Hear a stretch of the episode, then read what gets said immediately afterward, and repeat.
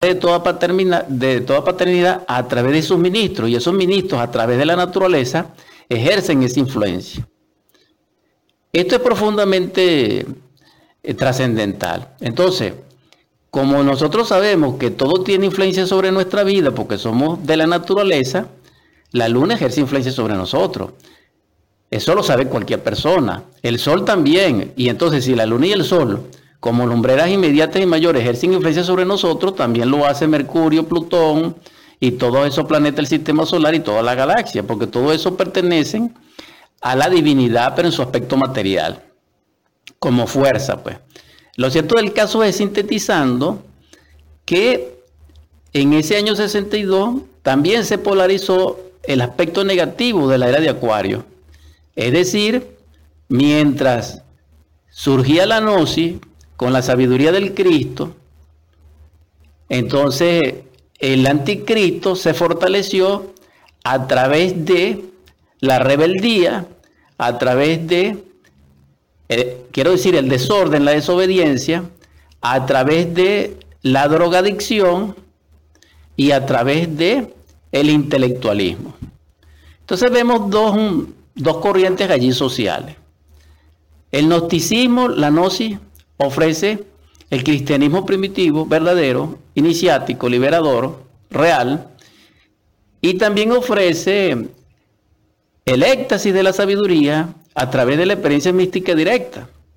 Esto fue sustituido por la corriente negativa de Manmón, dijéramos así, del intelecto del anticristo, de las drogas, produciendo lo que se llama la psicodelia.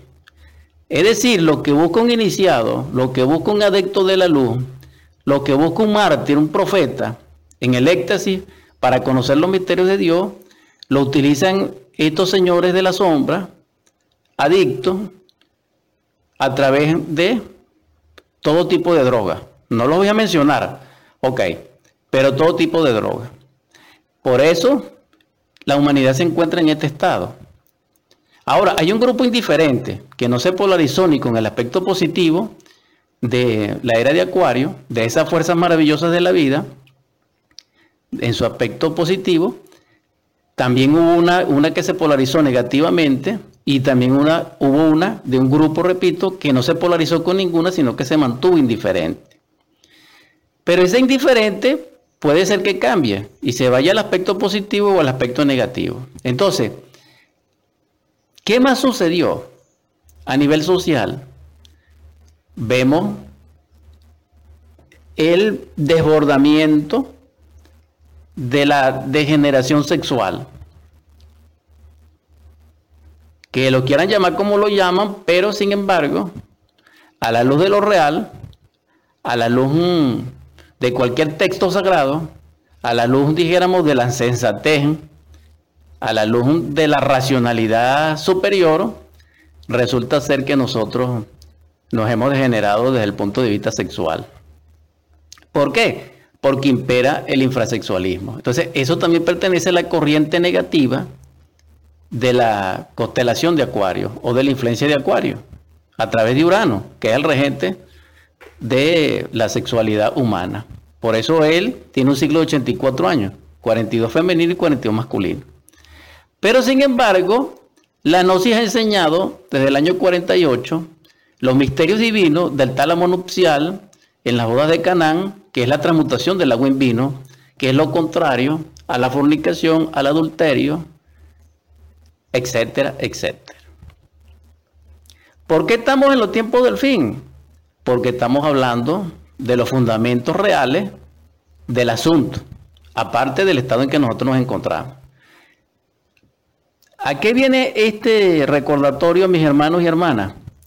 A que valoremos el instante en que nos encontramos y aprovechemos la vida que tenemos, que alentamos bajo el sol, y generemos no solamente el arrepentimiento dentro de nosotros, previamente haciendo un inventario psicológico o un análisis psicoanalítico de nuestra propia vida, para que podamos así arrepentirnos y transformarnos.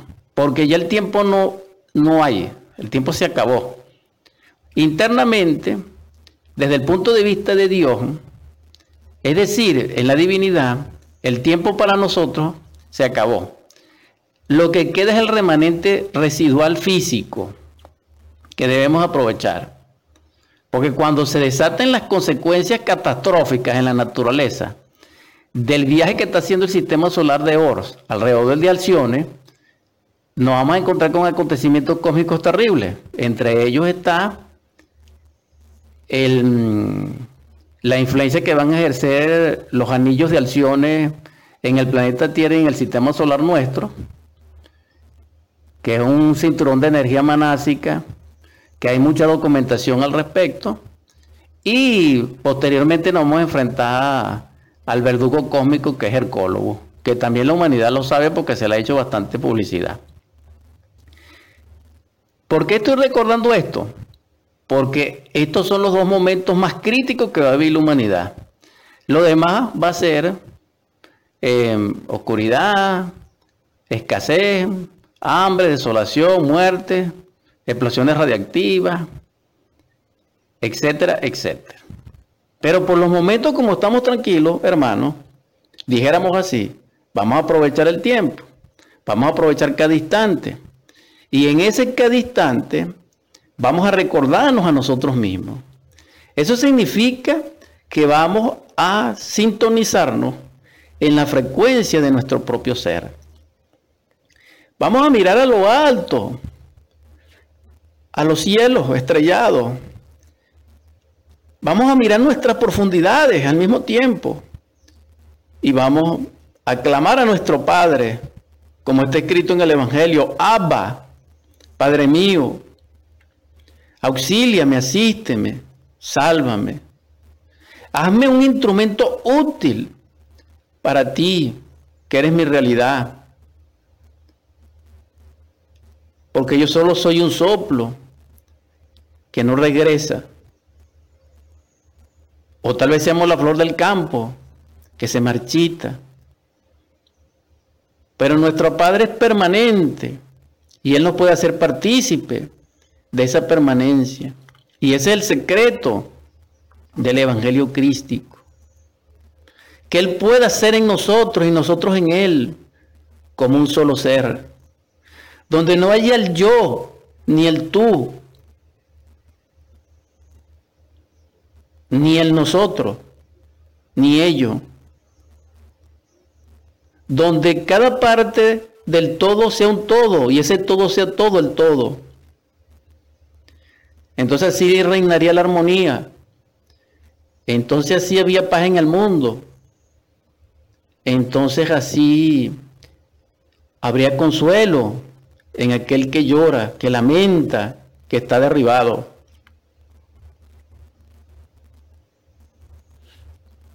Entonces así no viéramos este panorama de dolor, de hambre, de miseria,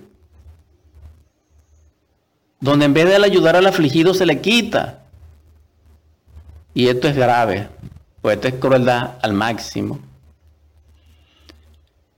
Entonces, la exhortación es que aprovechemos este instante, aquí y ahora, para rectificar nuestro rumbo, y volver al sendero de luz, de amor, del cual nos alejamos y sobre el cual somos llamados y les llamo y les exhorto para edificación de vuestra propia vida y de la mía. En Cristo nuestro Señor, para que Él nos salve. En ese estado de recuerdo de sí, podemos a cada instante percibir dentro de nosotros qué es lo que nos llena de oscuridad, de dolor, de error, para que nosotros podamos transformarnos. Porque ciertamente este viaje de nuestro sistema solar alrededor de Alcione en esta era de Acuario traerá esos cambios inevitables y sin embargo la humanidad sigue casándose, dándose en matrimonio y en banquete, preocupados por el qué dirán, por ser el mejor y por hacerle la vida cuadrito a los demás. Así nos encontramos. La exhortación es, vamos a cambiar, vamos a transformarnos, vamos a rectificar nuestro rumbo, vamos a, a salirnos del camino ancho y vamos a orientarnos hacia el camino estrecho, difícil, que nos conduce a la liberación, a la sabiduría, a la dicha inefable y al seno de nuestro Padre. A ese que nos enseñó Jesús el Cristo, que es el reino de los cielos, que está dentro de nosotros aquí y ahora, y del cual da, Él da testimonio y fue testigo porque dijo, doy la enseñanza de mi Padre como hijo. Esa fue la enseñanza. Y liberarnos a través de su vida. Es decir, lo que Él hizo lo vamos a hacer nosotros. Especialmente sus tres principios. Niégate a ti mismo, toma tu cruz y sígueme. En todo caso, hermanos, hermanas, cuando mencioné de la Biblia, del Nuevo Testamento, del Apocalipsis, a Genjo, vimos allí una información que está en metáfora, que está, dijéramos, en parábola. Y esa información es el simbolismo que encierra la palabra genjo y que en el tránsito de nuestro sistema solar alrededor de Alcione en su viaje, muy específicamente alude el caso de Hercólogo. Es decir, Hercólogo, llamado por los científicos Bernan 1, Bernan 2, planeta rojo, planeta frío, es el mismo ajenjo de la Biblia. También es oportuno señalar, con el propósito de orientación colectiva, de que en el sermón profético o cuando habla Pedro, Pedro dice en su segunda epístola 3.10, pero el día del Señor vendrá como ladrón, entonces los cielos pasarán con gran estruendo, los elementos ardiendo serán deshechos, y la tierra y las obras que están en ella serán consumidas, quemadas. Allí Pedro está describiendo el fin de los tiempos a través del fuego, porque ya en la pasada Atlántida, en la cuarta raza nuestra, cuando terminó el viaje del sistema solar alrededor de Alcione y de Sirio, se cumplió ese final con el diluvio universal, que es el símbolo bíblico de la catástrofe atlante. Y eso es muy importante recordarlo, porque en aquel momento surgió Noé, que es el Manú Baibasbasta. Y ese Manú, que es el mismo Noé, salvó a siete de su familia y los demás fueron destruidos por el agua. Así en estos tiempos sucederán grandes catástrofes, pero a través del fuego, porque las palabras de Pedro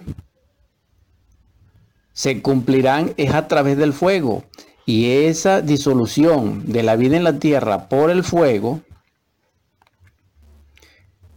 también implica que deben haber algunos salvados. Y para eso surgió el movimiento gnóstico cristiano universal. No solamente para develar la gnosis del Cristo, el cristianismo gnóstico primitivo verdadero, sino también para formar el ejército de salvación mundial, cosa que no se ha llegado plenamente a desarrollar. Porque los grandes maestros han dicho de que solo se salvará del ahogado el sombrero. Ese es el estado en que nos encontramos. Pero llamados somos a ser salvos. ¿Quién nos salva? El Cristo. ¿Qué necesitamos? Vivir las enseñanzas del Cristo dentro de nosotros, aquí y ahora, en hecho.